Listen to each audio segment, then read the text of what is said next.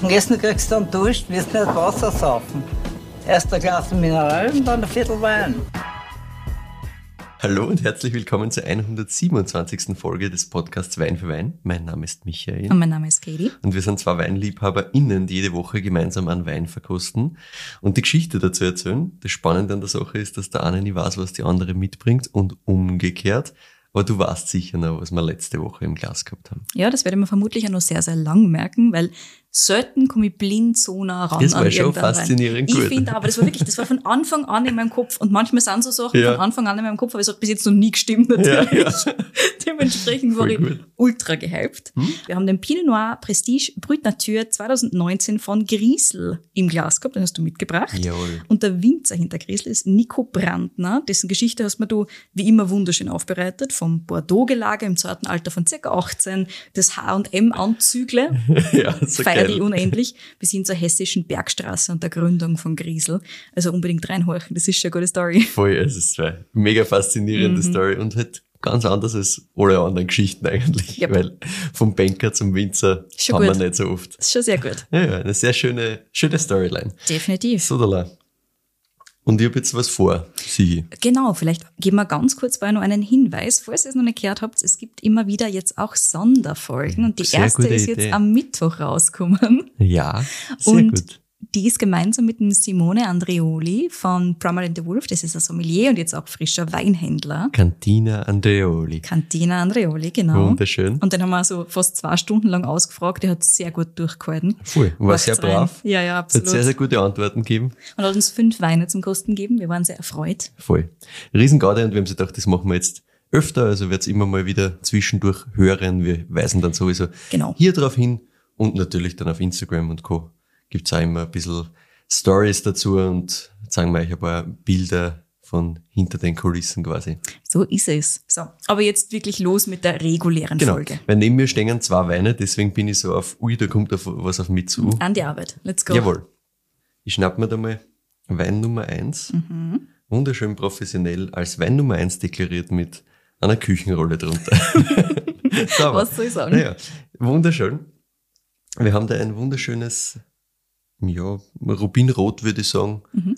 das man, wo man schon schön Durchsicht durch das Ganze, also es ist nicht, nicht tief dunkel, es schaut relativ klar aus jetzt da im Glas. Mhm. Und es kommt mir von der Nase her schon mal entgegen. Richtig? Und zwar so richtig schön rote, dunkle Frucht, aber schon rotfruchtig, finde ich. Voll. Also es hat so ein bisschen, so ein bisschen so einen fast Walderdbeer-Touch irgendwie, so ein bisschen, ein bisschen auch so, so, so eine Würze, die dann dazukommt, was mir ein bisschen in Richtung so Cranberry, Sauerkirsch bringt. auch. Ich finde voll Sauerkirsche. Also ich finde, es ist Ja. sehr, sehr kirschig tatsächlich.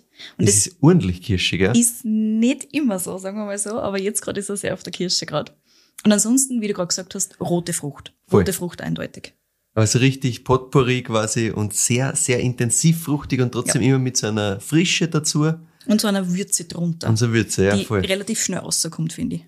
Und 0,0 halt irgendwie kitschig oder kompottig oder sonst was sein. Das ist äh, schon intensiv jetzt von dem, wie es da von der Weite entgegenkommt, aber trotzdem ein filigranes Fruchtpotpourri, finde ich. Indeed.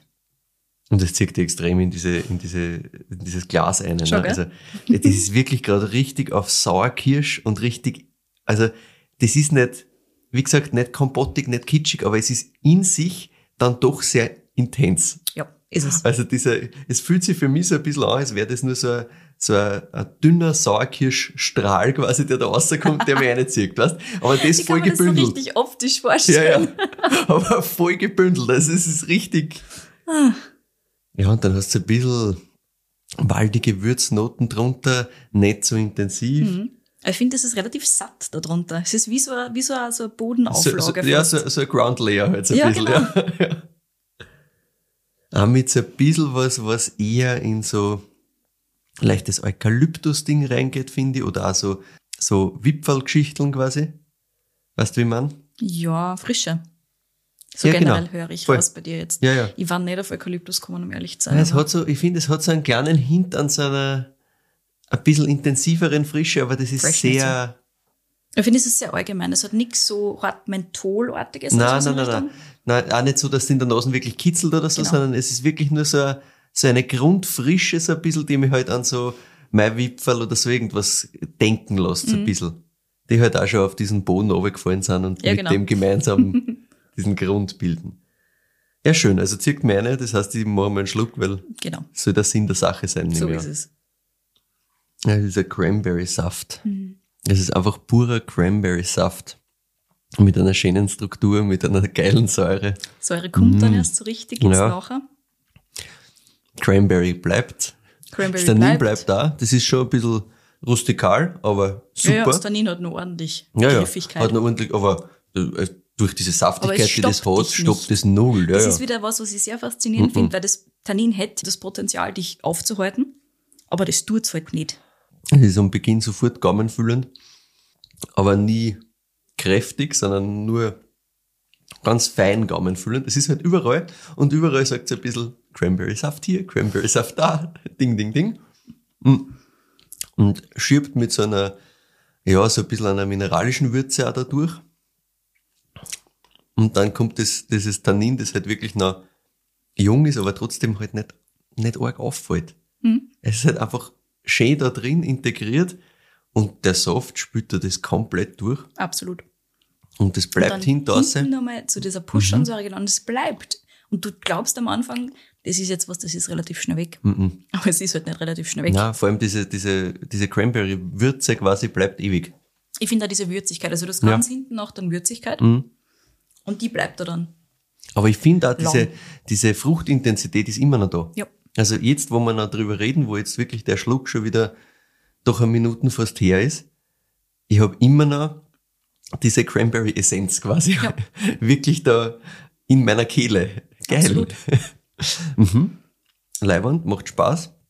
Jetzt muss man kurz das zweite Ding da anschauen, weil, Gerne. Und da hätte ich ganz gern, ja. dass du schaust, ob du Unterschiede findest. Mhm. Also in der Nase finde ich ordentlich Unterschied. Let's go, erzähl mal was. Das ist einerseits einmal gleich mal viel zurückhaltender. Das hat ein bisschen ein Stinkerl. Also so ein bisschen, Ich finde, es hat voll dieses, ähm, gerade wenn du das so klassisch stinkertechnisch hast, ja, so wenn es das, das ist jetzt eine gute Stunde offen oder so. Ja. Ja, ein bisschen mehr sogar. ja, Braucht's auch. ja. Das kann sein, dass das noch ein bisschen verfliegt, Mhm. aber ich finde, es hat voll diese suppenwürfelartige Würzigkeit drinnen, die sich mit diesem Stinker leicht verbindet. Weißt du, was ich meine? Ja, voll. Also ich gebe da gern Suppenwürfelwürze, ich gebe da, also dieses Stinkerl, das mitreibt das immer in so ein bisschen was Fleischiges halt rein. Ja, genau. Aber deswegen bin ich ja bei Rindsuppen, ne? Ja, Das ja, ein ja ich wollte gerade sagen, Suppenwürfel ja, aber es muss halt fleischige Suppe sein quasi. Ja. Und das, das, das ist nicht nur der Suppenwürfel, da hat schon wer echtes, echte Suppen gemacht. Ja. Sagen wir so. Und da ist jetzt drunter schon so eine Kirsch-Thematik da. Mhm. Aber erstens einmal ist es ein bisschen versteckter durch diese ganze ja, Suppenwürze und dieses ganze ja, fleischig, bisschen reduktive Geschichtel, das Ja, da genau. halt drüber liegt. Und es ist insgesamt von der Kirsche ein bisschen, fast noch ein bisschen intensiver. Ich- Mir, für, mir kommt da die Frische weniger raus als wie beim ersten. Genau, du bist da auch, finde ich, mehr auf der Kirsche, weniger auf Cranberry, Rotfrucht, Genau. sondern du bist da Äh, viel mehr auf der da, Amarena-Kirsche. da bin ich wirklich auf der Kirsche-Kirsche, ja, ich, wollte finde gerade sagen. Amarena. Ja, gern. Weil da beim, beim ersten Wein war es wirklich so, dass halt ein Potpourri war und dass man gleich gemerkt hat, das ist nicht jetzt nur diese eine Art, sondern da ist ein bisschen so und da, wie gesagt, ich bin ja auch gestartet mit dem ganz ersten, was mir eingefallen ist, so auf ein bisschen Wald, Erdbeere und so. Und da kommt dann mit der Zeit, wenn du mehr und mehr reinriechst, ist es mehr diese wirklich klare Sauerkirsche und am Gaumen halt dann wirklich Vollgas Cranberry. Genau. Da ist jetzt da in der Nase wirklich viel intensivere, gern Amarena-Kirsche, ja. Es ist halt schon geil, weil sie das mit dem, mit diesem leicht reduktiven Stinkerl halt so verbindet, dass es eine andere Art von sehr, sehr reinziehen macht, aber trotzdem will ich da auch sofort den ersten Schluck nehmen. Also da sind wir schon mal sehr Aber du ähnlich. hast, du hast schon ein paar sehr gute Punkte genannt, finde ich. Also einerseits natürlich so, wie generell diese Aromenkomposition ist, das Ja. ist da einfach anders. Voll. Plus auch dieses Thema, dass es ein bisschen zurückhaltender ist. Ein bisschen leiser das Ganze. Es schaut beides relativ gefühlt, vielleicht der zweite ein bisschen weniger filtriert. Jetzt vom rein vom Mhm, okay. Durchschauen, aber konnte jetzt nicht sagen, es ist ähnlich wieder von der, von der Farbgebung her. Genau. Aber wieder, du siehst durch, es ist Genau. relativ hell. Ich sehe durch, es ist relativ helles, ja, Zinnoberrot, keine Ahnung. ja, genau, du bist nicht auf der violetten Seite, sondern Nein, gar nicht. Das ist eher, eher, ja, fast ins bräunliche gehend rot, aber halt so, ein- ja, so ein sattes, ähm, gedecktes Rot, so ein bisschen, sagen wir Genau. so. Gut, ich nehme mal einen Schluck. Mhm. Es ist Kirschensaft. also ist, die, die, die Saftigkeit ist gleich. Habe ich zwei Säfte mitgebracht. Du hast zwei Säfte mitgebracht, ja. Sehr, sehr gute Säfte. Die Saftigkeit ist auch wieder da. Du hast wieder am Anfang gaumenfüllend. Das Tannin ist auch da. Wirkt ein bisschen weniger rustikal, ein bisschen geschliffener als beim ersten, finde ich. Findest Ich finde, beim ersten hat es mir ein bisschen mehr an einzelnen Stellen so kitzelt, weißt du, wie man, so ein bisschen so mal da, mal dort. Da ist mir, ist, kommt es mir ein bisschen geschliffener vor insgesamt. Aber sonst ist es auch noch sehr da. Ich finde es bei dem fast intensiver. Mhm. Aber ich würde nicht sagen geschliffen. Ich würde beim zweiten sagen, vielleicht geradliniger, ich weiß es Ja, nicht. aber ich- du weißt, was ich meine. Ja. Weil ich finde, es ist beim Weil es ersten, ist Intensität, finde ich, ist genau gleich. Intensität ist gleich, ja. Ich finde nur vom, vom wie es daherkommt, ist es, das ist da, aber das ist irgendwie in einem Zug so da. Ja, genau. Und beim anderen war das irgendwie so ein bisschen mehr so, deswegen habe ich gemeint rustikaler, Mhm. dass es einmal da ein bisschen kommt und einmal gibt's da von der linken Seite eine Watsche und einmal von der rechten so ein bisschen. Weißt, das ist ein bisschen so Genau. ein, ein Hin- und Herkampf und da ist es so ein Streu durch. Genau. Finde ich sehr gut. Die Beschreibung passt mir jetzt. Von der Länge her da, das bleibt da ewig da. Ja. Es bleibt insgesamt am Gaumen, finde ich, ein bisschen mehr diese Würze, ein bisschen mehr dieses fast in so eine Mineralik reingehende Thematik. Ich finde auch, dass da die Würzigkeit viel mehr bleibt, ja. Weniger, also da beim ersten war es wirklich so, dass ich dieses. Cranberry-Thema bis Ja. am Schluss gehabt habe. Das bleibt da ein bisschen weniger. Aber ich muss noch mal einen zweiten Schluck nehmen. Mhm. Ne? Und die Saftigkeit ist, finde ich, da wirklich ein Deut mehr auf diesem Kirschigen auch. So wie in der Nase. Mhm. Das zieht sich schön durch.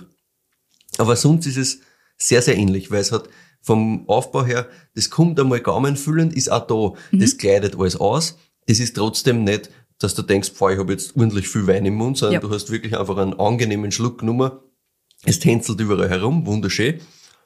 Dann schiebt's durch. Auch die Säure da wieder, die spürst hinten nachher erst, wie es wirklich durchfährt. Genau. Das ist strukturell, finde ich, komplett gleich. Ähm, und die, diese, diese Fruchtigkeit schiebt sich ein bisschen früher zusammen. Mhm, genau. Und dann zieht halt diese Würze weiter durch. Ja. Und diese Mineralität, wie du auch vorher gesagt hast. Genau.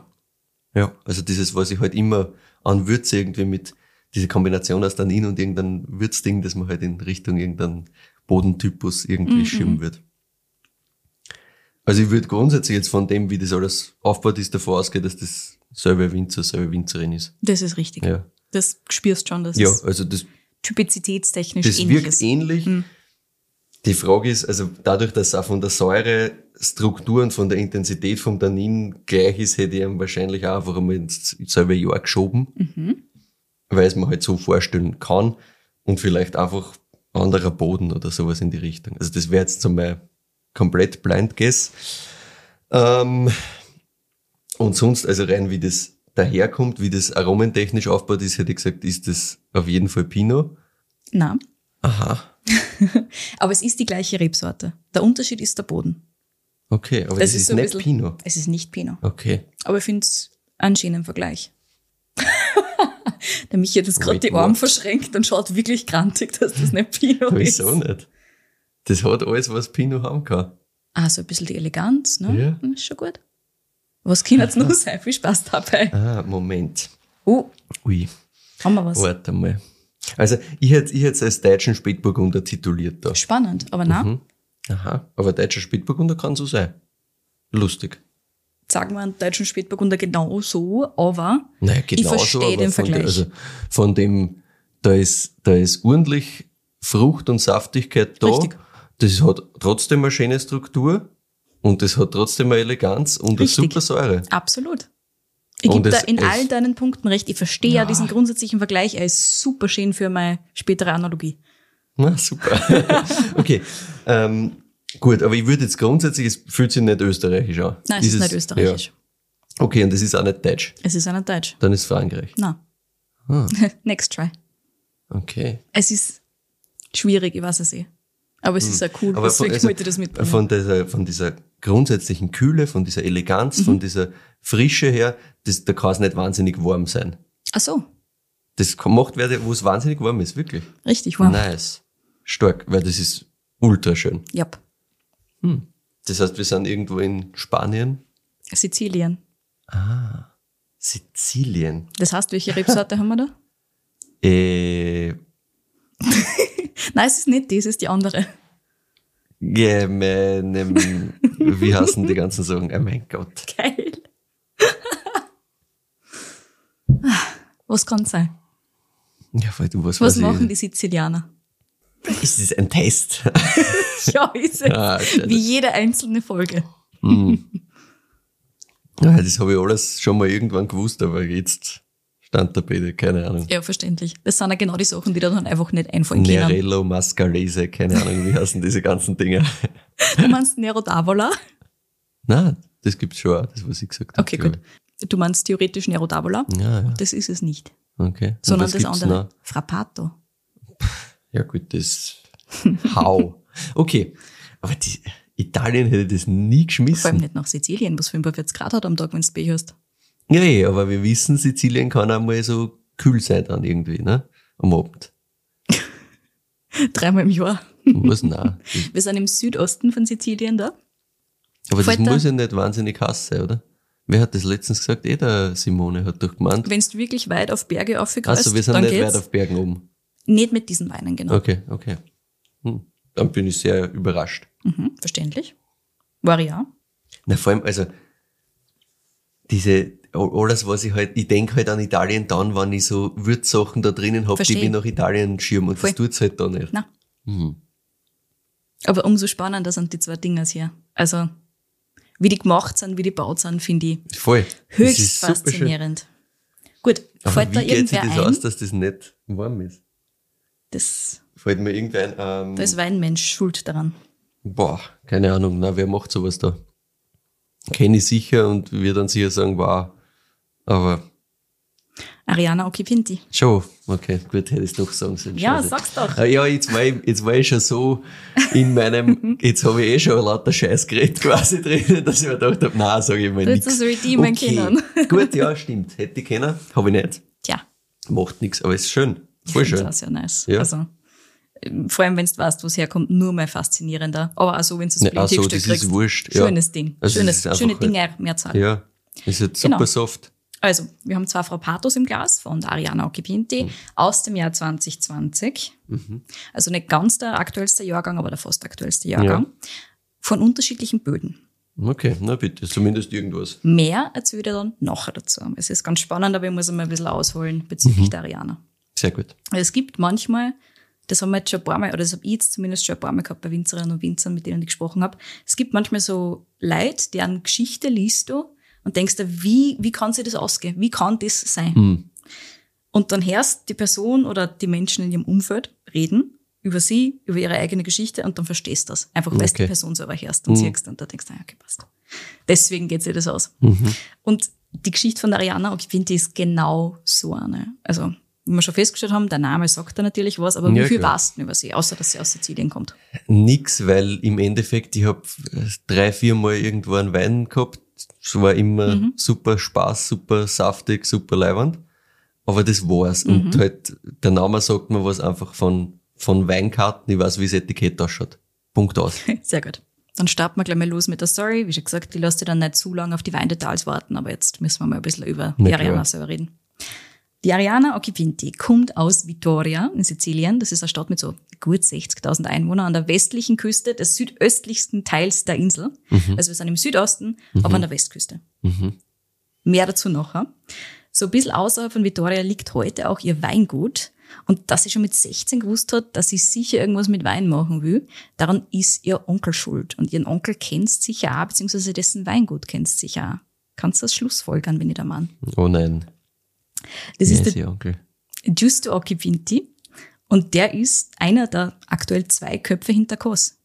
Ah, okay, na, das habe ich nicht gewusst. Mhm. Das ne? ist natürlich so eins der Weingüter in Sizilien, vor allem wenn man Richtung Naturwein dann geht, Richtung biodynamische Ja. Bewirtschaftung. Da ist Kos natürlich riesig. Über Kos haben wir das letzte Mal gesprochen bei der Folge über die Philippa Pato. Da hat der Ah, William ja, ihr einen Wein von Kos hingestellt und gesagt, schau, Korrekt. in Sizilien gibt's doch gute Sachen zum Trinken. Ja, korrekt. Richtig. Ich mir gedacht, vielleicht hast du das deswegen nur so ein bisschen in Erinnerung. Ja, gut. Du überschätzt mein Hirn. Aber Sind also danke. ich, bitte gern. Ich hätte es probiert. Gründet ist Kos auf jeden Fall worden von ihm und von zwei anderen Studienkollegen. Allesamt angehende Architektinnen und Architekten. Ich glaube nur männliche Architekten, aber ich lasse mal bei ihnen sterben, ich weiß es nicht genau. Nehmen wir mit. Ähm, die gemeinsam einfach Wein einmal probieren wollten. Nur so zur Garde. Ist ja gelungen, ne? Also die Geschichte von Kos könnte man jetzt natürlich viel, viel länger machen und viel detaillierter, aber darum soll es halt ehrlich Genau. gesagt auch nicht gehen. Deswegen nur Nicht so viel dazu. Sache. Weinexperiment der Studenten ist geglückt. Heute zählt Kos zu den besten, also zu den besten, zu den bekanntesten zumindest Naturweingütern auf Sizilien. Als die Ariana also 16 ist, hat sie ihr Onkel gefragt, ob sie nicht einmal mit auf die Wien Italy kommen will. Die Wien Italy, das kennst du sicher, ist einer der wichtigsten Weinmessen Italiens. Vielleicht sogar die größte, weiß es gar nicht, aber auf jeden Fall einer der Es wichtigsten klingt auf jeden Fall so, als was groß. findet jedes Jahr in Verona statt, also Mhm. ganz am anderen Ende von Italien im Norden. Und die Ariana hat sich gedacht, cool, da verpasse ich vier Tage Schule, let's Ja go. klar, das nimmst du, Das sicher. genau ihr Gedankengang. Vier Tage frei, geil. Sehr. Als sie dann mit ihrem Onkel an der Wien Italy ankommt, hat sie wirklich eine ganz neue Welt für sie aufgetan.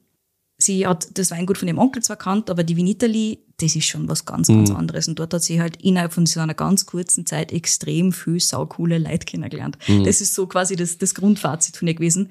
Wow, die Weinwelt ist so voller cooler Menschen. Mhm. Es waren alle lieb, es waren alle freundlich, es waren alle interessant, es waren alle spannend. Mhm.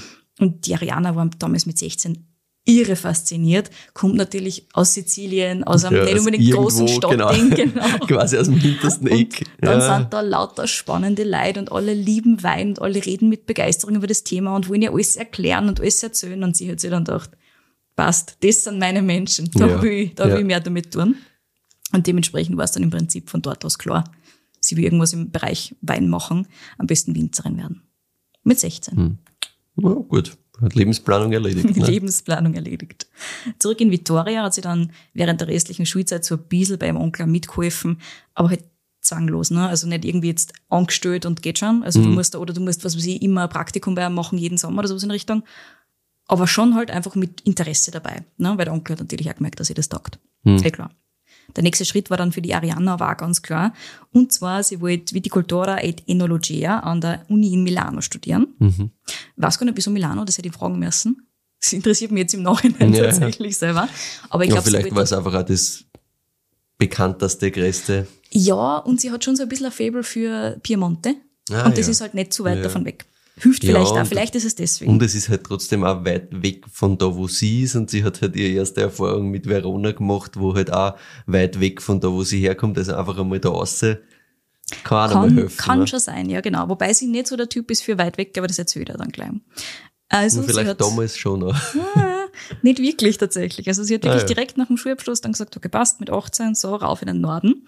Und dort hat sie, hat sie gesagt, die zweite, unter Anführungszeichen, echte Weinwelt kennengelernt, nämlich nicht die ganzen Cool Kids aus dem Naturweinzirkel von ihrem Onkel, sondern halt Produktion, Weinherstellung, Chemie, Hefen, alles, was da dazu gehört, die ganzen harten Fakten und Daten.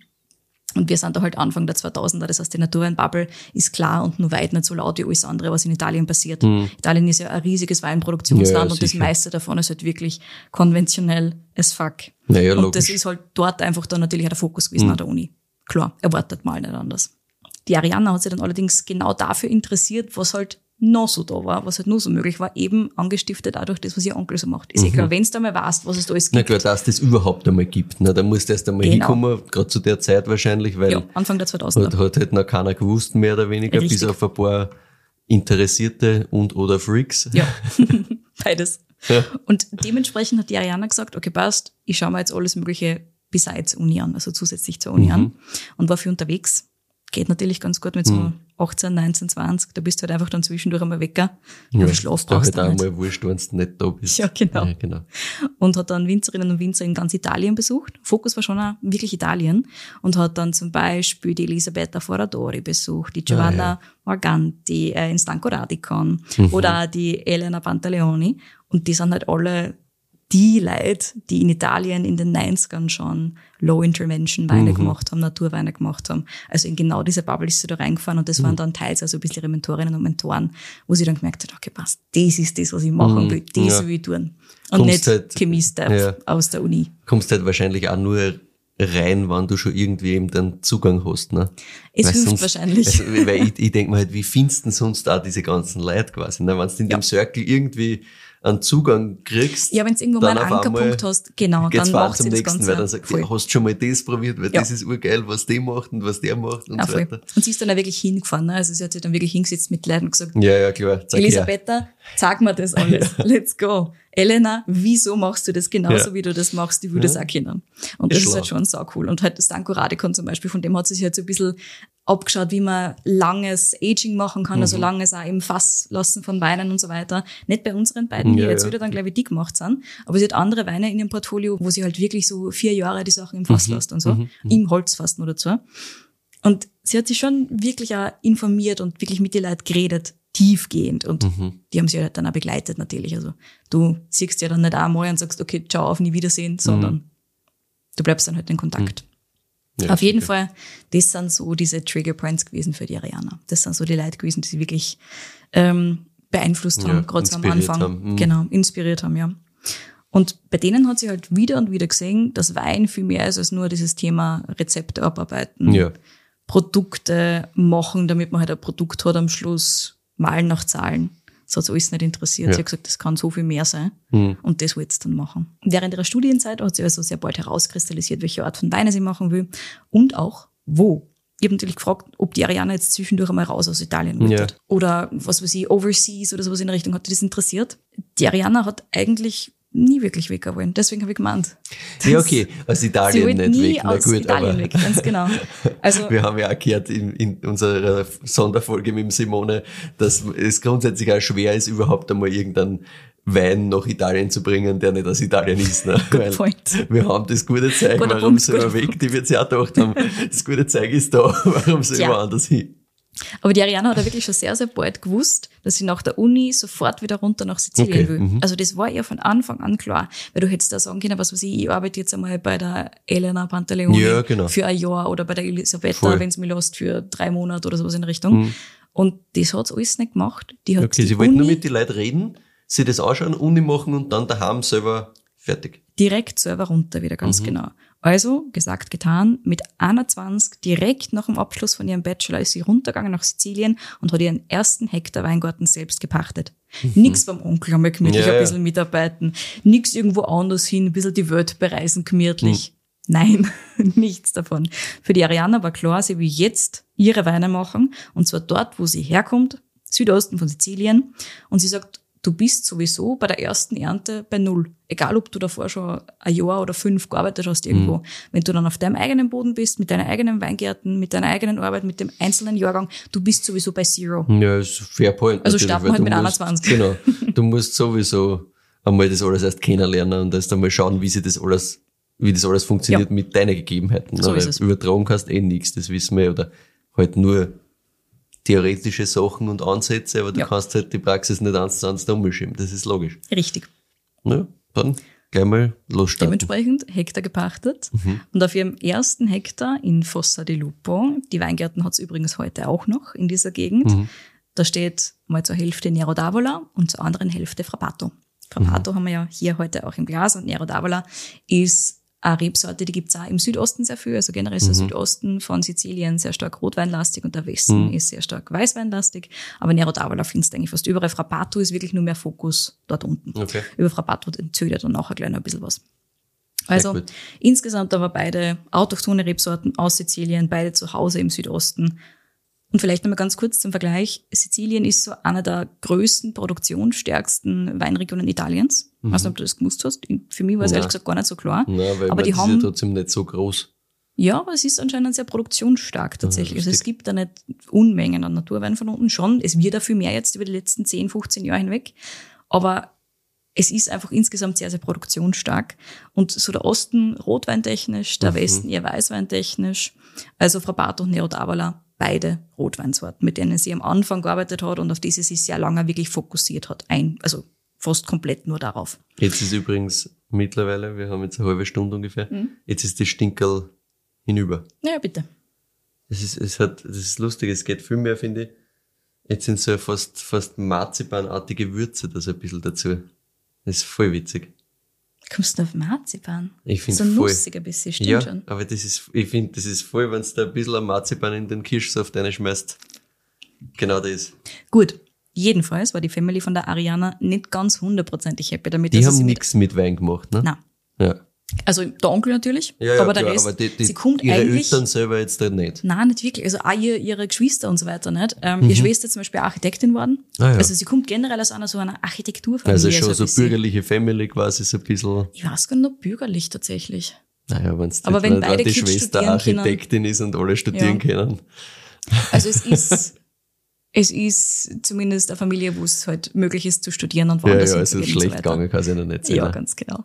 Aber die Family war nicht ganz happy damit, dass Mhm. sie sich mit 21 einfach so einen Hektar Weingarten pachtet Ah, ja. und sagt, ich leg da jetzt gleich los. Mhm. Ne? Weil, Erst weil die hätten es wahrscheinlich auch sinnvoller ja. gefunden, genau, wenn sie mal so ein bisschen sie was anschaut, vielleicht beim Onkel mitarbeitet. Ne? Das macht ja alles viel einfacher, als wenn es da einfach ein finanzielles Risiko, ein Voll. riesengroßes auf sich nimmt und einmal selber versucht, da zu basteln mit 21. Ja, plus dann kommt wahrscheinlich sowas wie, ja, schau das einmal an, du weißt ja noch gar nicht, ob das wirklich dann das ist, was Ja, du genau. machen willst, aber die hat ja ganz genau gewusst, dass genau das ist. Das war ihr hundertprozentig klar und es war ihr alles egal, was alle anderen gesagt haben. Ja, Gott sei Dank.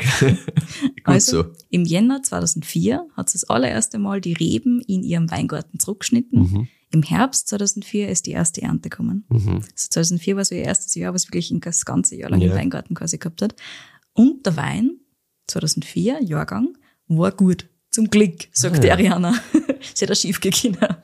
Aber überrascht hat's vor allem alle damit, wie die Ariana die Sachen gemacht hat und abgefüllt hat. Es war von Anfang an ganz, ganz anders als so der klassische, reguläre sizilianische Wein. Gut, wenn du jetzt im Nachhinein anschaust, was macht der Onkel, Ja. vielleicht ist es nicht ganz so überraschend. Wenn du da anschaust, mit wem sie vorher geredet hat, ist sie überhaupt Ja, nicht mehr überraschend. Aber trotzdem war es halt so, die fängt da Damit an hat halt trotzdem keiner gerechnet wahrscheinlich. und dann ja. macht die sowas. Ja. Genau. Und die Ariana hat halt wirklich mit ihren 21 gewusst, sie will einen neuen Stil schaffen. Mhm. Das musst du mal als, als Vorsatz haben mit 21. Sie will einen neuen Weinstil für Sizilien schaffen, für den Südosten von Sizilien schaffen, eleganter und bedeutsam quasi. Also das ist die schönste Übersetzung, die Mhm. Ja, ich dafür ja. finden kann. Wie die Weine aus dem Piemonte. Also sie will Bedeutsamkeit schaffen. Mhm. Und klar sind wir da in Sizilien, sagt sie, ganz im Süden. Klar haben wir ab und zu 45 Grad untertags. Und klar kriegen die Weine leicht hohen Alkohol und leicht Farbe, aber das heißt ja nicht, dass wir Marmelade machen müssen. Ja. Und Hat sie auch nicht gemacht. das hat sie auch von Anfang an sie nicht halt machen wollen. Pinot gemacht. Sie hat halt Pinot gemacht, weil sie sich gedacht hat, was sie sehen, Piemonte, vielleicht doch nicht ganz am Barolo, der ist ein bisschen zu schwer. Ja, genau, ich wollte gerade sagen, also, sie ist ja Piemontin sehr leid gemacht. Sie hat am Anfang schwerere Weine gemacht, sagt sie. Also ich habe natürlich keine ganz alten Jahrgänge von ihr gehabt. Äh, Das, das äh, ödeste, was ich gehabt habe, ist ein 2016er.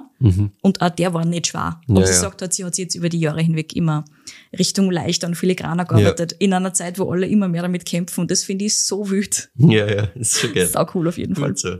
Aber gut, okay, das heißt, die hat halt diesen Piemont-Einfluss quasi halt dann schon ein bisschen verfeinert nochmal in ihrer Ja. Stilistik Hat's natürlich. ganz genau. weil also sie wollte auch keinen Piemont nachbauen in dem Sinn. Sie Ja, hat ja.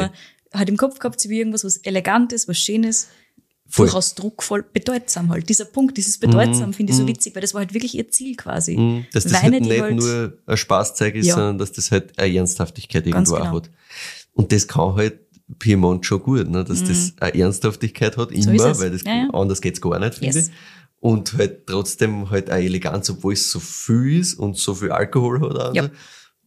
Ich verstehe grundsätzlich den Zugang natürlich, weil wenn du denkst, okay, gut, wir sind da im, im Süden jetzt rein von dem, ohne Mhm. es noch zu machen. In der Theorie sage ich, macht Sinn, weil du hast wahrscheinlich auch das Problem, dass das hoch im Alkohol sein wird. Aber Oh sie hat yes.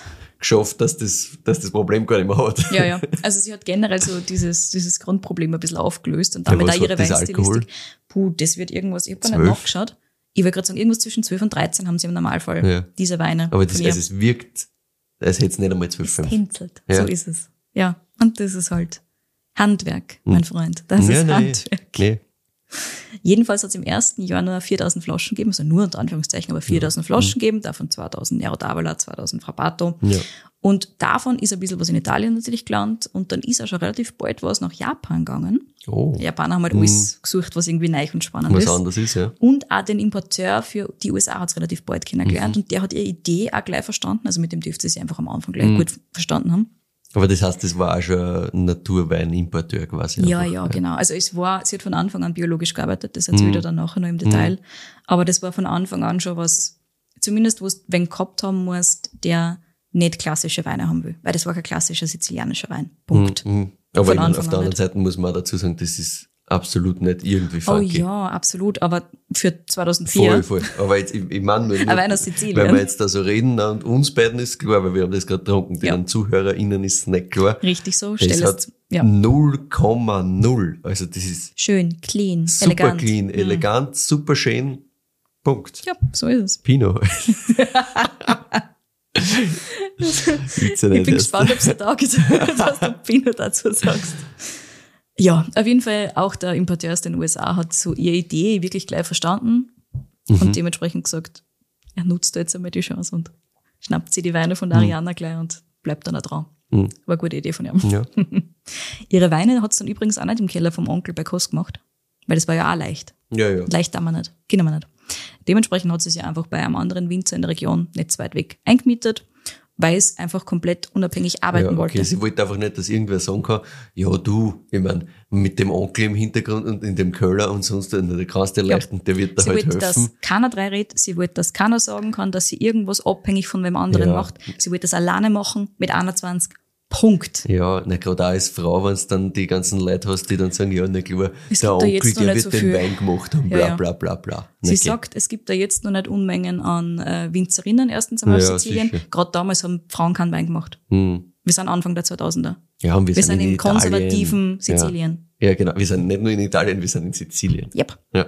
Plus Naturwein. Naturwein. Ja. Also, ich meine, viel Spaß damit, ne? Aber Mhm. wie schon gesagt, leicht machen, das war ja sowieso immer schon wurscht. Auf jeden Fall hat es dann in diesem Keller gearbeitet, als Untermieterin unter Anführungszeichen, Mhm. einfach damit sie unbeeinflusst sein kann. Ja. Also dem, dem der Keller gehört hat, dem war das wurscht, was sie da tut. Dementsprechend hat sie machen können. Ja. Viel Platz hat sie am Anfang ja nicht gebraucht. Ja, ich mein, ein Hektar, 4000 Flaschen, das ist jetzt nicht die Menge. Richtig. Sieben Jahre lang war sie dann quasi Untermieterin. Mhm. Dann ist sie mit dem Keller erst nach Fossa di Lupo gezogen und dann war das Ganze ein Garagenweingut. Also Ah. sie ist quasi dann in so eine große Garage gezogen. sie hat dann während dieser Zeit auch immer wieder Flächen dazu genommen. Okay, Ich hm. erzähle gleich, wie ihr Flächenkauf oder Pachtpolicy ist. Das ist nämlich auch ganz Ja, lustig okay. und sehr Ariana-spezifisch. Auf jeden Fall, sie ist da umgezogen nach so ungefähr sieben Jahren Fossa Hm. di Lupo, da wo ihr erster Weingarten war tatsächlich. Also einfach Und- halt einen Schritt, Ein Schritt da, nur weit, also einen einen Schritt unabhängiger, quasi. ja ganz genau. Ja. Und ein Schritt unabhängiger, weil da war es jetzt bei gar keinem Ja, mehr. klar. Und dann ist halt immer mehr geworden und sie hat halt immer mehr Fässer gekauft und Mhm. du brauchst halt dann, wenn du Fläche dazu nimmst, brauchst du mehr Platz und was ist, irgendwann wird es dann zu viel für so ein Garagenweingut. Das heißt, mit 2003 ist dann der große Umzug gekommen und zwar nach Bombolieri und dort hat es einen verlassenen, im Prinzip ein Hof ist es, Estate Ja. sagt es dazu, einen Hof gekauft samt Ländereien Ja. Davon gibt es in Sizilien sehr, sehr viel, sagt die Ariana. Und das liegt unter anderem daran, dass die junge Generation wirklich weg will vom Land. Also die wollen alle in die Stadt, keiner will mehr übernehmen. Dementsprechend werden sehr, sehr viele Bauernhöfe, Weingüter, Estates nicht übernommen und liegen einfach brach und verfallen. Und deswegen ist ihr Fokus auch schon sehr bald gewesen, so übrig bliebene Lagen und landwirtschaftliche Flächen zu kaufen, die keiner mehr wollte. ja, klar. Und sie hat das selber überhaupt nicht ausgehalten, wenn sie irgendwo vorbeigefahren ist. Und dann war eine Fläche, die komplett brach liegt, die verwüdert. Dann ist ein Weingarten, der langsam aber sicher verrottet, in sich zusammenfällt. Oder wenn halt irgendwelche Häuser sind, die langsam aber sicher ins Nichts übergehen. Und trotz dessen oder vielleicht auch deswegen war es ja ganz wichtig, dass sie ja bleibt. Also, dass sie in Sizilien bleibt. Ich meine, wie wichtig die Region ist, hört man langsam aber sicher Ja, eh ja, raus. Aber sie wollte einfach so ein bisschen einen Beitrag dazu leisten, dass dieser Trend umgekehrt wird. Dass nicht alle wegrennen, dass man das wieder aufbaut. Diese Flächen, die keiner mehr haben will, nimmt sie auf und baut sie wieder auf. Und das waren natürlich teilweise Flächen, die ewig lang konventionell bewirtschaftet werden. Was das für Probleme mit sich Ja, bringt ja. in Sizilien, das besprechen wir nachher noch im ja. Detail. Was übrigens auch unglaublich nervt, ist, wie schleißig auf Sizilien mit der Natur umgegangen wird. Okay. Also sie sagt, wie viel Müll und Plastik da überall Ja, immer dumm liegt und im Weingarten geschmissen wird, hält sie nicht aus. Nach der Ernte, also nach der Lese, wird immer erst einmal der Weingarten zusammengeräumt, weil auch wenn sie die Lesehelfer bittet, ihren Müll dann nicht irgendwo hinzuschmeißen, die Leute tun es halt dann trotzdem. Hm, Das ist aber ein bisschen ein gesamtitalienisches Problem, oder? Ist es, genau. Und sie sagt, auf Sizilien ist es nicht unbedingt gut. Mhm. Und auch, also trotz dessen will die Ariana mit den lokalen Menschen weiterhin zusammenarbeiten. Das ist Mhm. ja ganz, ganz wichtig, weil wenn es nicht zumindest versucht, mit den Leuten zu reden, wer soll denn dann was ändern? Ja klar, dann ändert sich gar nichts, dann habe ich aufgegeben, ja. Hm. Aber lustig ist teilweise halt nicht. Na. Gleich von Beginn an, das habe ich vorher schon kurz angeteasert, hat die Ariana biologisch gearbeitet. Kein Wunder, wenn du ihre frühen Weggefährten anschaust. Also das ist dann relativ klar bei einer Elena oder einer Elisabetta, dass biologisch einmal fixes Startding war. Biozertifiziert ist sie heute auch, biodynamisch allerdings nicht. Auch wenn es teils sehr stark mit dem Thema biodynamische Methoden arbeitet, sie ist sehr stark damit beschäftigt. Ganz spannend übrigens, während sie sagt, dass man nur mit biologischen und biodynamischen Mitteln wirklich guten Wein machen kann. Also das ist für sie auch klar, es gibt keinen guten Wein, wenn der nicht biologisch oder biodynamisch Ja, hergestellt okay. wird. Aber während ihres Hofaufbaus in Bombolieri, also dem, wo sie 2013 hinzogen ist, da hat sie wirklich einen komplett verfallenen Hof gekauft. Mhm. Also das war hin, das Ding.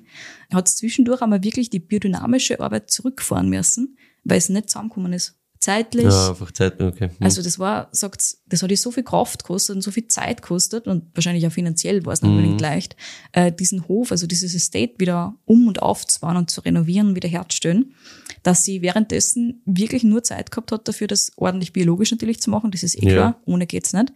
Aber für Biodünn hat's da einfach teils zu wenig Kapazitäten gehabt. Mhm. Ja. Ist auch spannend, dass sie ganz offen damit umgeht. Ja, das finde ich find super. Super, ja, voll. Ist ja fair. Also, man, was soll man herumreden? Also, viel besser so, als Ja. wie sie sagt, ja, habe ich eh gemacht und hat die Hälfte halt einfach, oder hat halt einfach nicht so gearbeitet. Ja. Ich mein, das ist halt grundsätzlich, das wissen wir, ist eine Mindset-Geschichte. Das funktioniert ja es. sowieso nicht, wenn du nicht selber an das Ja, ganze brauchst, Zeug glaubst. du brauchst da ganz viel Zeit. Du brauchst Naja, unendlich sicher. viel Zeit dafür und das war halt zu dem Zeitpunkt einfach nicht gegeben. Sechs Jahre hat das im Ganzen gedauert, also richtig, richtig lang. Mhm. Und mittlerweile kann sie sich zum Glück wieder voll auf das Thema Biodynamie und alles, was Mhm. sie sonst so interessiert, fokussieren. Aber zwischenzeitlich war das einmal richtig zart. Ja. Und grundsätzlich ist es für sie natürlich essentiell, gerade in einer Region wie Sizilien, Mhm. wo der Boden eh oft sehr sandig ist, sehr nährstoffarm ist und teilweise ja extrem hin ist von jahrzehntelanger konventioneller Bewirtschaftung und Ausbeutung, so dass quasi nichts mehr übrig ist, dass man halt dann einfach biodynamisch arbeitet, wenn es irgendwie geht. Also das ist schon auch ihr Grundmantra. Ja. Sie sagt halt, sie will es ordentlich machen. So, und jetzt reden wir mal im Detail über die Weine. Ja, Du hast bitte. schon ein bisschen eine Grundlage gekriegt zu Ariana, wie sie so drauf ist. Und jetzt erfährst du, was genau du da im Detail im Glas hast. Zweimal Frappato, das habe ich schon festgestellt. Ja. Eine Rebsorte, die lange komplett ignoriert wurde und vor allem für Saufwein im Plastikkanister verkauft wurde. Schade, Ah. finde ich, weil es ist so ziemlich Wirklich Spaß da kann man Rebsorte schön, hier. schön machen. Genau, haben die meisten Leute halt nicht gemacht. Ja. Die Ariana liebt ihren Frappato allerdings und wollte unbedingt beweisen, dass man mit dem viel mehr machen kann, als Mhm. jetzt einen Saufwein herzustellen. Oder Spaßwein. Spaßwein ist natürlich auch super, aber sie wollte mehr machen damit. Und zwar wollte sie sagen, dass Frappato auch Terroir transportieren kann. Deswegen hat sie 2006 das Projekt Vino di Contrada gestartet. Mhm. Dreimal Frappato, mittlerweile auch ein Weißwein dabei, aber darüber reden wir noch ein bisschen. Allerdings aus drei verschiedenen Bezirken, also Contradas, Mhm. und mit drei unterschiedlichen Bodenkompositionen. Zwei davon haben wir da jetzt im Glas, das sind meine zwei Favoriten gewesen von Sehr diesen gut. dreien. Und man dachte, drei ist ein bisschen anstrengend. Das ist dann. wirklich viel, ja. Genau, aber meine zwei Favorites gebe ich da, vor allem, weil sie dann doch ein bisschen unterschiedlich Ja. sind und das hat mir sehr viel Spaß gemacht dabei. Genau solche Finessen liebe ich, ja, wenn wir ab und zu mal drinnen haben und deswegen lasse ich die jetzt raten. Wir haben hier zwei Frappatos, Jahr 2020, einmal den Bombolieri, der auf weißem Kalkstein mit so einer Mini-Auflage an braunem Sand steht. Das sind nur so 15 Zentimeter, also das ist super kalk geprägt. Und der andere ist der Pettinetto, der hat so um die 60 Jahre alte Reben, also der hat ältere Reben, steht auf einer Auflage aus rund 60 Zentimetern roten Sand, also der ist viel sandlastiger. Und drunter ist so ein bröseliger Tuff, bisschen gelber Kalkstein, relativ hart, relativ bräslert. Kannst du dir vorstellen, welcher von den beiden diesen Kalkeinfluss hat? Ich lasse jetzt nur ein bisschen überlegen, wenn das in Ordnung ist. Währenddessen kann ich da nur erzählen, wie die Weine gemacht sind. Die sind nämlich exakt gleich ausgebaut. Zuerst einmal landet der Frappato ein Jahr lang bei Low Batonage in einem diamantförmigen Betontank. Diamantförmig, Ja, Rufezeichen. Ich okay. habe natürlich nachgefragt, Warum? Ja. Genau. Das ist die dynamische Reform. Da passiert mehr. Also das ist dann schon wieder das, Biodünn-Thema oder? Das dürfte ein bisschen ein Biodünn-Thema sein, ganz genau. Es Das ist klingt ein bisschen the so. more dynamic form. Punkt. Okay, gut. Und dementsprechend ist das super für den Start des Ausbaus des Weins. Und wie gesagt, Low Batonnage, also ein bisschen wird umgerührt, aber nicht sonderlich viel.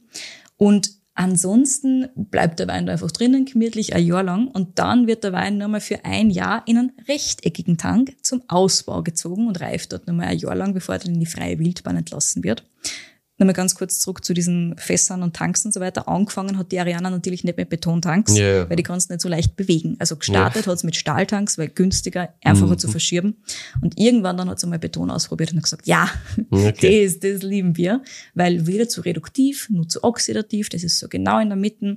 Für ihr Meinung, für die meisten Weine funktioniert Concrete einfach am besten, sagt sie. Roher Beton übrigens, also keine Einlage oder sowas in der Richtung drinnen, wie es manche haben. Für manche Weine wird dann zum Aging auch großes Holz verwendet, bei ihr Stockinger übrigens oder Ah, ja. Auscher.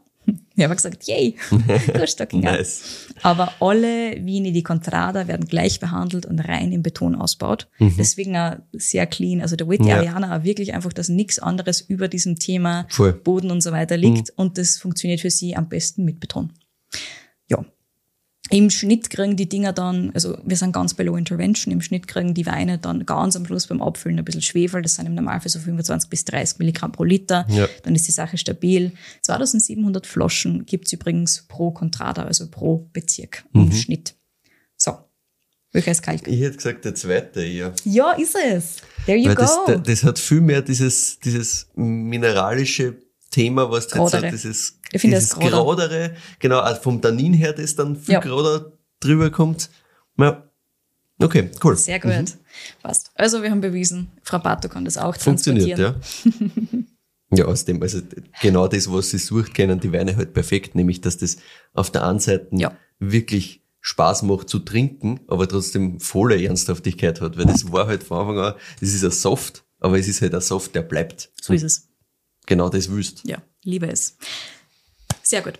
Der, den der besser gefällt, den kannst du jetzt auch gleich bewerten, wenn Mhm. du willst. Ähm, das ist schwierig, finde ich, weil ich finde die beide wirklich schön gefüllt, vielleicht einen Ticken mehr beim ersten von diesem Cranberry-Thema, weil man das immer ein bisschen mehr taugt. Der Juicy, verstehst schon. Ja, aber das kannst du in Wirklichkeit auswechseln. Das ist beides halt super schön saftig, super Yes. schöne Struktur, mega Trinkfluss natürlich und gleichzeitig halt diese unendliche Länge Ja, und diese Kühle. Also das, das kann doch nicht Italien sein. absolut. Nie im Leben. Und vor allem mit dieser Länge und dieser Frappato. Ernsthaftigkeit, ja Frappato zu machen, ist halt einfach. Ja, also ich bin irgendwo bei einer 9,4, 9,5 für beide. Also ich, ich will es auch gar nicht einzeln bewerten. Also Ja, wir können gerne gut. anderen nehmen, aber die, ich, ich finde, die sind jetzt von dem, was sie bringen, ist das wirklich nur eine Nuance, was da halt mehr taugt, weil es Ja. halt dann ein bisschen eine andere Aromenstruktur ist und ein bisschen andere Sachen stärker rauskommen. Aber Mhm. rein von dem strukturell, Saftigkeit, Säure, ist es ja dasselbe im Endeffekt und deswegen geil. Stimme dir zu. Bin auch bewertungstechnisch bei einer 9,5. Ich Ja. finde das richtig Ja. geil. Ja. Also richtig, richtig gut. Ja, komplett. Wunderbar. Jetzt sind wir uns einig. macht einfach mega Spaß und gleichzeitig hat es halt einfach diese Länge, diese, genau diese Ernsthaftigkeit. Ja. Nice. Absolut. Kaufen kannst du die Weine von der Ariana übrigens zum Beispiel bei Weinskandal oder auch bei Lobenbergs. Das ist ganz lustig, dass er Wein Mhm. Ja. bei Lobenbergs Ja, und bei Weinskandal genau ist. Aber genau ist es, das macht ne? Sinn. Ja, und das ist so cool. Ich meine, Ja. das musst du mit zusammen Aber ich meine, das ist wahrscheinlich auch der ähm, cleanste oder einer der cleansten Sachen, die du bei Weinskandal kriegst. Muss man auch dazu sagen. Ne? Also, weil das Good ist, point. ist vom, vom Sortiment her, würde es ehrlicherweise ein bisschen stärker zu Lobenbergs schirmen als wie zu Weinskandal. Wenn's- Ja, wenn's aber beide. Gefühl her. Weil halt herstellungstechnisch sind wir halt ganz im Ja, Naturbereich. voll. Also sehr low intervention, bisschen geschwefelt am Schluss und halt sehr Mega. schön, sehr trinkig. Also das kannst durchaus auch einfach den Weinskandalkonsumenten hinstellen und die freuen Ja. sich enorm Ja, drüber. Es ja weil es jetzt so, ein sein, Soft ne? da hat. Voll. Ja, genau. Und nie eine Schwere. Ne? Das ist halt das Schöne dran. Absolut. Genau. Also die 2020er gibt's aktuell bei Weinskandal. Kostenpunkt ist 58 Euro. Verständlich bei Hektoliter 30. Ja, ja. Sobald du hörst, wie wenig da Aussage aus diesen Naja, Wein sicher. reden, ist es fast zu wenig, um ehrlich zu sein. Den Jahrgang 2021 habe ich auch schon kurz verkosten können. Sehr nice. Kommt halt erst im neuen Jahr dann irgendwann Ja. mal. Aber halt auch wunderschön. Hm. So, und jetzt geht's noch ein bisschen weiter mit der Story von der Ariana. Ja. Heute hat sie rund 34 Hektar, also Wirklich? ordentlich Fläche So viel? Mhm. mittlerweile gesammelt. Aber gut, sie hat ja bald ihr 20-jähriges Jubiläum, gell? Also sie Ja, macht schon stimmt. fast den Ja, ja. 20. Jahrgang. das ist schon ja. richtig wild. Sie hat auf jeden Fall insgesamt neun Contradas, also in neun Bezirken, Rebflächen. Und das sind so rund um Vitoria verteilt, alle so maximal 30 Kilometer weg vom Bombolieri, also da, wo sie jetzt Ja. ihr Weingut hat. Und dazu kommt dann halt nur einiges an landwirtschaftlicher Fläche.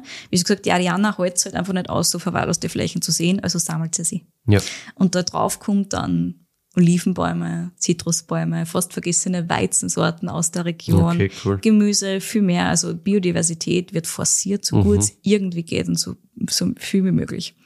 Ariana betreibt da Dry Farming, also Landwirtschaft ohne Bewässerung. Und das ist in Sizilien sauhart. Ja, das glaube ich. ich mir gar nicht vorstellen.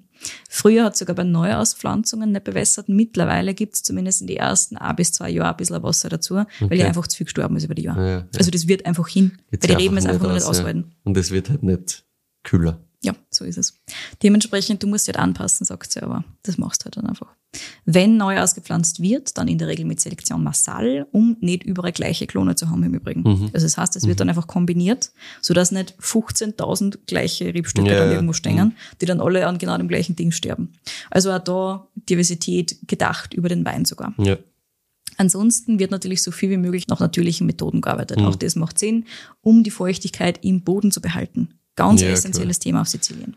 Jetzt im November werden die Cover Crops ausgepflanzt. Die bestehen so aus in der Regel 15 verschiedene Saatarten. Da kommen Leguminosen drauf, da kommen Gräser, Kräuter drauf, was du halt so vorstellen kannst und was am besten zum Boden passt jeweils. Im März wird das Ganze dann gockert und bleibt aber auf dem Boden drauf liegen. Das heißt, es werden die Gräser quasi nur umgelegt, damit das Ganze dann halt wirklich möglichst dem sandigen Boden dabei hilft, nicht schnell auszutrocknen und so ein bisschen eine Schutzschicht bildet über diesem Boden.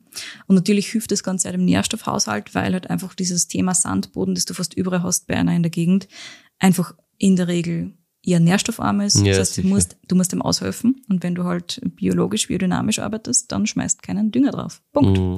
Wenn dann halt mit Kompost, mit Kompost arbeiten sie natürlich extrem viel. Ja. Das ist ganz essentiell bei einer. Aber auch Cover Crops sind ganz, ganz wichtig, sagen sie. Ja, und in der Regel werden nur so die oberen 15 Zentimeter vom Boden bearbeitet. Auch das ganz essentiell. Ansonsten trocknet der Boden nämlich auch aus. Mhm. Ja. Das kannst du bei Wenn's uns machen, tief, das tiefer ja. reinfährst. Mhm. So ist das auch nicht mehr wirklich, aber früher hat man das halt viel gemacht. Bei uns war es ein Wurscht. Dort ist es Ja. Mhm. überhaupt nicht wurscht. Vor allem, es dauert auch sehr, sehr lang, dass du wieder Feuchtigkeit aufbaust im Boden. Ja, sicher. So, ebenso ausgeklügelt wie das Thema Begrünung und Bewässerung ist auch die Erziehungsweise der Reben. Auch das ist natürlich wichtiger, wenn die Reben mehr kämpfen müssen. Während der Frappato eher Guyot-Style wächst, ist der Nero d'Avola eher auf Double Cordon erzogen. Er googelt euch die Bilder dazu, wenn Sie es sehen Ja. Es ist unterschiedlich. Das ist einfacher, glaube ich. Ja, genau. Aber es sind tatsächlich unterschiedliche Erziehungsweisen, die erstens einmal für die Rebsorten besser funktionieren und zweitens wirklich angepasst sind an jeweils das, was die Reben tun müssen dort, wo sie sind. Und dann gibt's ja noch Stockkultur. Es ist natürlich spannend, also es ist super für Reben und für Traubenqualität und alles. Es ist immer schön belüftet und so weiter. Du hast weniger Probleme mit Pilzkrankheiten und so. Aber die Arbeitszeit ist doppelt so hoch. Okay. Du hast Mhm. einfach 900 Stunden pro Hektar, die du in die Buschweins, wie sie das, äh, wie sie es nennen, reinstecken musst. Und das ist irre. Das ist mehr als doppelt so viel wie bei den normalen Reben. Mhm. Das, Das schon ist halt voll ja. Dementsprechend wird dann niemals alles Stockkultur sein. Ja, das geht sich Punkt. halt einfach nicht Aus aus. Ja. So ist es. Bis 2016 hat die Ariana wirklich vorrangig Frappato und Nero d'Avola im Portfolio gehabt. Mittlerweile hat sie es ja ein bisschen in die Sphäre der Weißweine vorgewagt, so jenseits des Einstiegsweins, den es schon länger in Rot und in Weiß gibt. Für die hat es vorrangig so alte, vergessene Rebsorten genommen und zusammengehauen. ja. Aber jetzt macht's auch wirklich Lagen, Weißwein quasi, was es halt im Normalfall da unten im Südosten gar nicht so wirklich gibt. Aber sie hat ausgepflanzt, zwei Hektar Grillo. Das ist eine lokale Rebsorte. Und die ist relativ hoch oben auf den Hügeln des Serramonte Gulfi. Da sind wir dann eher weißer Kalk, lehmlastig, hoch auf 550 Meter Seehöhe. Da wird's kühl genug. Da geht's dann halbwegs dafür. Zum Vergleich, die restlichen Weingärten sind sie irgendwo zwischen 200 und 250 Metern Seehöhe, also viel weiter unten. Ja. Und deswegen jetzt so ein bisschen experimentell. Sie schaut einmal, wie das funktioniert. Ich finde, es funktioniert schon sehr gut. Also der erste Wein ist natürlich schon da. 2016 ist schon eine Zeit her. Aber sie will einfach ein bisschen Experimentierfeld auch im Weißweinbereich haben. Dementsprechend, das verstehe ich natürlich auch. Ja, Absolut. sicher. Sie hat sich sehr fokussiert gehabt auf wenige Rebsorten tatsächlich. Und jetzt will sie ein bisschen was anderes tun. Ernte beginnt bei einer immer Ende August, also richtig, richtig bald. Natürlich wird von Hand gelesen. Mhm. Das geht auch bei 34 Hektar. Dann Start machen im Normal für die Weißweinsorten, sowas wie Moscato zum Mhm. Beispiel, den musst du halt gleich lesen. Im September kommt dann Stück für Stück der Rotwein dazu und in der ersten Oktoberwoche wird dann der letzte Frappato geerntet in der Regel. Mhm. Das ist im Normalfall der, der vom Kalk kommt, der Bomboliere zum Beispiel, der braucht immer ein bisschen länger als der vom Sand. Das heißt, Mhm. Ja. das ist quasi so das letzte, was gelesen wird Ja, dann. ja. Für die Ariana ist Traubenqualität neben absolut penibelster Sauberkeit im Keller Mhm. das Wichtigste für guten Wein. Also sie ist wirklich ein Clean Freak Ja. Und ein Traubenqualitätsfreak. so sauber sind ja die Weine gefüllt. Also es Ja, macht schon sehr voll. viel Sinn, wenn es das so erzählt. Und deswegen stehen dann halt auch, was jetzt die Traubenqualität angeht, am Sortiertisch jeweils vier Personen pro Seite, wenn dann gelesen wurde, Mhm. und gehen nochmal alle Trauben von vorne bis hinten durch. Das ist brav, ja. Aber mit die 30 Hektoliter, das ist halt wirklich nichts und da musst du dann nochmal durchsortieren. Ja. Stell dir das vor. ja. Wo dann eh jede, jede Traube Wo quasi alles wertvoll ist im Endeffekt und du musst trotzdem dann nochmal den Schritt machen und sagen, was nicht geht, fliegt raus. Das ist richtig wild. Ja. Mhm. Aber ja, nur so funktioniert dann Qualität. Das ist halt einfach so, sagt Ariana auch. 2003 war dann generell ein relativ hartes Jahr. Der Frühling war bis so in den Mai, Juni rein wirklich kalt und sehr, sehr regnerisch. Also wirklich war es fast täglich nass. Mhm. Dementsprechend haben sie auch sehr viel mit Mildew, also mit den ganzen Pilzkrankheiten Mhm. ähm, zu kämpfen gehabt. Und rund 45 Prozent Traubenverlust haben sie gehabt. Das musst du dir vorstellen, 45 Prozent Mhm. Ja, weg. Richtig, richtig hart. Aber sie, also die Ariana sagt, es gibt halt bei anderen Winzerinnen und Winzern in der Umgebung mindestens so wieder Sachen teilweise. Mhm. Es tut einer halt teilweise nicht so weh, Ja. wie es bei 30 Hektoliter ist, aber damit musst du halt arbeiten.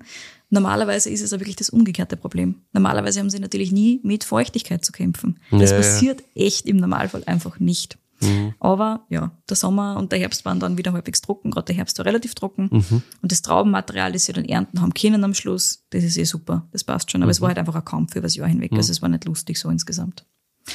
Für die Ariana heißt es also insgesamt, Bodenarbeit muss auf jeden Fall weiter betrieben werden. Biodiversität muss unbedingt forciert werden. Also sie muss da wirklich weiter investieren und die Pflanzen einfach auf Dauer fit machen für das Thema Klimawandel, auch für das Thema einfach intensivere Orten von Klima. Ne? Mhm. Also ob es jetzt Ja, einfach sicher. zu lang nass ist oder zu lang trocken. Es tut den beiden weh. Ja. Und dementsprechend ist da einfach sehr viel Arbeit noch drinnen. Und das wird sowieso nicht aufhören. Also das ist quasi ihre ja, klar, Aufgabe. Das wird sich ja ständig irgendwie weiterentwickeln. In welche Richtung auch immer. Das heißt, du musst ja immer Ja. dahinter sein. So ist es. Und so sieht sie das an. Und außerdem natürlich auch das Aufbauen von einer neuen Weinidentität für Vitoria, also für ihre Region quasi. Da baut sie natürlich auch sehr stark dran und auch so ein bisschen das, das Eigenverständnis zu stärken. Mhm. Damit nicht nur dieses Thema konventionelle Landwirtschaft, konventioneller Ja, ja. Weinbau oder einfach das Verlassen von Landwirtschaft und Weinbau Mhm. im Vordergrund steht, sondern halt auch was spannend sein kann dran. Und auch da natürlich viel in Kommunikation und viel in Zusammenarbeit mit anderen Winzerinnen und Winzern in der Region und auf der Insel, die halt das abhuschen. Ja, Sehr ja. klar, sowas wie halt zum Beispiel Kos. Ne? Also mit denen wird natürlich auch kooperiert, wenn es irgendwann passt und so weiter. Naja, Oder mal sicher. gemeinsam dann das Erntefest gefeiert und so Ja, weiter. klar. Ja, einen einfachen Weg hat sie sich insgesamt nicht ausgesucht, die Ariana. Nein. Aber das wollte sie auch nicht. Also wenn sie sich irgendwas in den Kopf setzt, dann macht sie das und das macht sie im Normalfall einfach so gut, dass es keiner vorstellen kann, bis sie es Ja, gemacht hat. ja. Und das ist einfach ein Wahnsinn, meiner Ja, Meinung aber nach. sie hat es ja schon gewusst. Ja, sie hat's gewusst, deswegen ist ja wurscht, was die anderen sagen. Deswegen kann ich echt nur aufhören mit sehr, sehr großem Respekt vor dieser Winzerin. Ja. Absoluter Wahnsinn. Und mit einem Dankeschön an den lieben Emanuele, äh, der mittlerweile seit einigen Jahren bei der Ariana arbeitet und der in Wien war, im Reaktor, bei der Weinmesse von Weinskandal Ja. und mir nur mal einen ganzen Haufen extra Sachen erzählt hat, Ah, wie dann ja, dort die gut. Weine durchverkostet habe. Also vielen, vielen Dank an die zwei und an die wunderschönen Weine, die sie machen. So, und jetzt bin ich wirklich fertig. Sensationell. Also sehr, sehr schöne Folge. Vielen herzlichen Dank. Zwar sehr, sehr schöne Weine, aber nicht noch, also ich bin immer noch fix der Überzeugung, dass das irgendwas anderes sein muss, auf das war ich nie gekommen. Tja. Weil, aber gut, Frappato hast du halt auch absolut nicht am Schirm. Also weiß ich auch nicht, zumindest wissentlich habe ich das noch nie im Glas gehabt. Waren dann halt nur irgendwas von ihr im Glas gehabt und halt nicht wissentlich, dass es genau das ist. Ja. Weiß auch gar nicht, ob ich jemals irgendwas reinsortiges sind, eher diese Einstiegssachen, die halt dann irgendwelche, ja, zum Beispiel, das halt so spaß sachen dann sind. Ja. So in der Form hatte ich das auf jeden Fall noch nie. Sehr, sehr spannend. Mega geil. Und du kommst ja nie auf Hm. Macht Italien. schon Spaß, gell? Also ich würde das gerne irgendwo in einer Blindprobe mal auch Ja, einstreuen. ja, es ist ein super Schummelwein. Komplett. super. Also da kommt ja keiner drauf. Richtig Spannend. Hm, lustig. Ja, herzlichen Dank. Damit sind wir am Ende unserer Folge angelangt. Wir freuen uns immer über Feedback und Weinvorschläge von euch. Schickt uns die gerne an kedi.weinfürwein.at oder michael.weinfürwein.at. Aufpassen, wie immer, die Weintipps nicht an uns beide schicken, sonst ist keine Überraschung mehr. Sonst kann man sich nicht so wunderschön blamieren wie mich heute. Sauber. Aber das gehört dazu, deswegen verkosten wir blind, das ist der Spaß dran. Was uns auch sehr, sehr viel Freude bereitet ist, wenn ihr uns auf Spotify und Apple Podcasts bewertet. Auf Instagram findet ihr uns auch unter Wein für Wein. Dort und auf unserer Website weinfürwein.at bereiten wir euch immer Zusammenfassung der Episoden mit Verkostungsnotizen und Co. auf. Danke fürs Zuhören und bis nächste Woche.